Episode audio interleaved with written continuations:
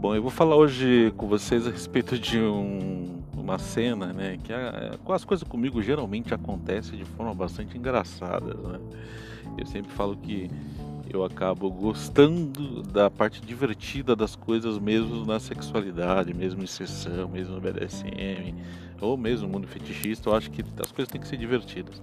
Eu estava um dia é, com a pessoa né, dentro, a gente estava dentro do quarto de motel e ela estava com o carro dela, né? Eu tinha ido de moto, ela estava com o carro dela parado, na verdade, no estacionamento do motel, né? Com, com, com, com a portinha lá fechada, tudo, tudo bonitinho e tal.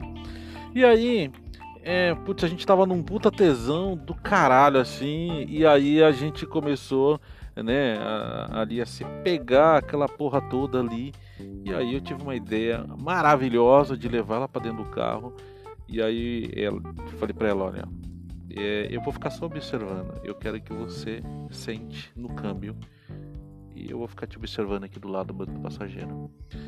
Cara, foi muito engraçado, porque assim, ao mesmo tempo que era uma coisa extremamente inusitada para ela, diferente, gerou muito tesão pela possibilidade da gente estar tá ali no lugar onde as pessoas estavam vindo, ela gemendo alto pra caralho, com puta tesão e sendo socada pelo um câmbio do carro dela mesma, né? E aí ela falou: Olha, eu nunca mais vou olhar esse câmbio da mesma forma como eu olho para ele. E foi gostoso pra caralho, porque eu vi o gozo dela acontecer ali e poder observar ela sentando no campo foi uma coisa linda de se ver.